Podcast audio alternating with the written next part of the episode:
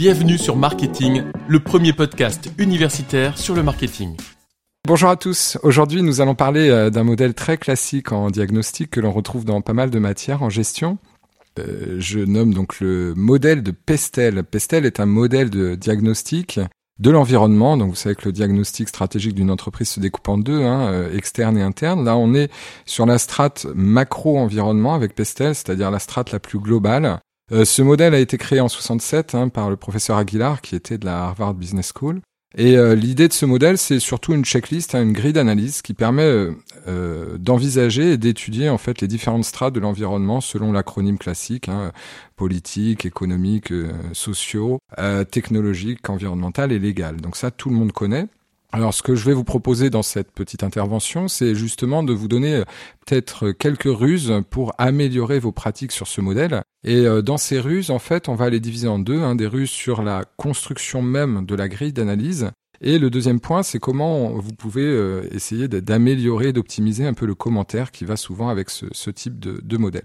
Alors, on va commencer par les, les ruses de construction du modèle. Première chose, il est important de comprendre qu'on qu'on essaye d'analyser le macro-environnement pour voir l'impact que ça peut avoir dans le cadre d'un diagnostic. Alors déjà, dans une introduction à un modèle de Pestel, on essaye déjà de d'identifier si on va orienter le modèle sur un impact sectoriel ou un impact firme, c'est-à-dire sur l'entreprise en particulier, hein, puisqu'on peut avoir des variables qui vont avoir un impact sur la totalité d'un secteur. On va parler de DAS, de domaine d'activité stratégique, mais on peut avoir des paramètres du macro-environnement qui, eux, vont peser plus spécifiquement sur une des entreprises du secteur donc il est important lors de la construction, lorsque vous remplissez ces variables, de stipuler à chaque fois, à mon sens, si vous parlez d'un paramètre qui a un impact sur le DAS en totalité ou sur l'entreprise d'études que vous auriez à traiter dans le cadre d'une étude de cas. Ça, c'est un premier point. Le deuxième point, c'est que comme beaucoup de modèles d'analyse, en fait, de diagnostic, ce sont des modèles statiques.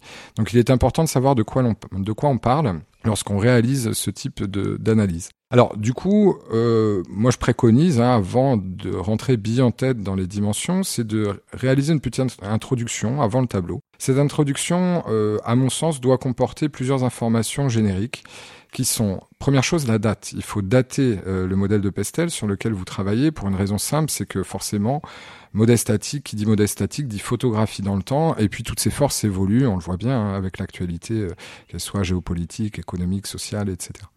Deuxième chose, bien sûr, nommer l'entreprise d'études et nommer son secteur d'activité, son DAS, de, la manière la plus précise possible. Et dernier paramètre à, stipuler en, introduction, c'est le périmètre géographique, puisque vous comprenez bien que euh, ces variables macro euh, sont différentes d'un pays à l'autre, d'une zone géographique à l'autre, si on prend des, zones régionales comme l'Europe, l'Amérique du Sud, etc., ou, euh, carrément sur un périmètre international. Donc effectivement, le contenu même du pestel va dépendre du périmètre géographique que vous allez déterminer et fixer en début d'analyse. Voilà pour l'introduction. Quelques autres ruses de, construction. Moi, j'ai tendance à dire euh, que ce modèle Pestel n'a pas besoin euh, d'être complètement rempli. Vous savez, on, met en ligne souvent les dimensions politiques, économiques, etc. Et puis en colonne, en fait, souvent euh, les opportunités et menaces, c'est-à-dire qu'on va émettre un jugement sur la variable d'étude en disant, voilà, est-ce que ça a un caractère d'opportunité pour le secteur ou l'entreprise ou au contraire un caractère de menace. Donc, à mon sens, ce damier n'a pas besoin d'être rempli. Moi, je dis toujours un bon pestel, c'est un pestel qui n'est pas forcément exhaustif dans la totalité des cases, mais avec des variables qui ont du sens et un réel impact. Donc, euh, ça m'a à cette deuxième règle de construction, c'est qu'il faut éviter les tendances très générales et trop anciennes, qui n'auraient plus d'impact. Euh, pendant très longtemps, on a vu apparaître dans les pestels hein, les répercussions de la crise financière euh, des années 2008-2009, et ça, certes, les répercussions sont réelles sur du long terme, mais c'était mis un petit peu à toutes les sauces hein, dans, dans, les analyses, et donc plus trop en lien avec la réalité du secteur ou de l'entreprise. Voilà, pareil, hein, lorsqu'on parle de développement du e-commerce, c'est complètement aberrant désormais, donc il faut éviter ce type de généralité dans les variables d'études qui sont, euh, qui sont rédigées dans les différentes cases. Et puis, je vous l'ai dit, dans les règles de construction, surtout, surtout, pensez-y, à savoir si vous parlez de l'impact sur l'entreprise ou le secteur. Alors, en termes de commentaires maintenant, hein, une fois que la matrice est réalisée, en termes de commentaires, et ça reprend aussi un petit peu les, les limites du modèle, c'est que très souvent, en fait, pour enrichir le commentaire que vous faites, euh, ce qui me semble opportun, c'est de hiérarchiser les opportunités et les menaces. Ça veut dire qu'en gros, hein, vous pouvez retrouver des pestels avec euh, 5, 10, 15 variables de temps en temps, et puis euh, euh, ça permet de contrer ce petit défaut checklist hein, du modèle, c'est-à-dire une sorte de liste à l'après-vert hein, des, variables. Et donc l'idée, c'est que suite au tableau, c'est essayer vous, en, tant que praticien du modèle, étudiant ou professionnel, c'est d'émettre un avis et de personnaliser un petit peu cette liste d'opportunités et de menaces en hiérarchisant quelques opportunités essentielles, quelques euh, menaces essentielles à partir de la grille d'analyse. Ça, c'est un premier point. Le deuxième point, toujours dans les commentaires à enrichir, ne perdez jamais de vue que cette grille d'analyse est statique, je l'ai dit, est exclusive par dimension, mais en fait on s'aperçoit qu'il y a énormément d'interdépendance entre les dimensions. Encore une fois, une décision euh, politique ou une décision légale peut avoir un impact économique.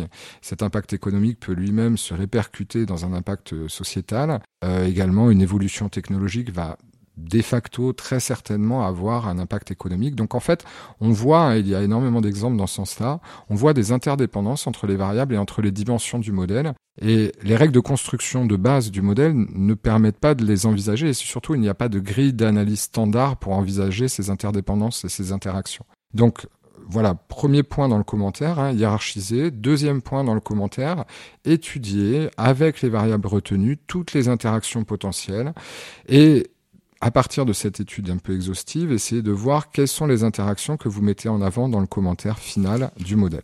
Alors, la dernière règle pour enrichir hein, votre commentaire post-tableau Pestel classique, à mon sens, c'est de d'envisager également dans les variables retenues dans votre analyse l'état de ce paramètre euh, quelques années auparavant de l'analyse, hein, euh, en amont de l'analyse, c'est-à-dire si vous datez le modèle de 2020, essayez d'envisager euh, quel était l'état de la variable en 2010 et également de l'envisager pour le futur, c'est-à-dire une petite dizaine d'années après également pour voir un petit peu la trajectoire de ces variables qui sont mesurées par le modèle en instantané et justement de voir un petit peu cette évolution. Est-ce qu'on a affaire à une évolution ascendante, plutôt descendante? Et du coup, ça vous permet également, hein, de, si vous envisagez en fait ce côté dynamique de la variable et évolutif, ça vous permet de mieux hiérarchiser le premier point du commentaire, de mieux hiérarchiser vos opportunités et menaces et de ne retenir que celles qui, à la fois, avaient un impact passé quand même conséquent, actuel assez conséquent et pourquoi pas à l'avenir également.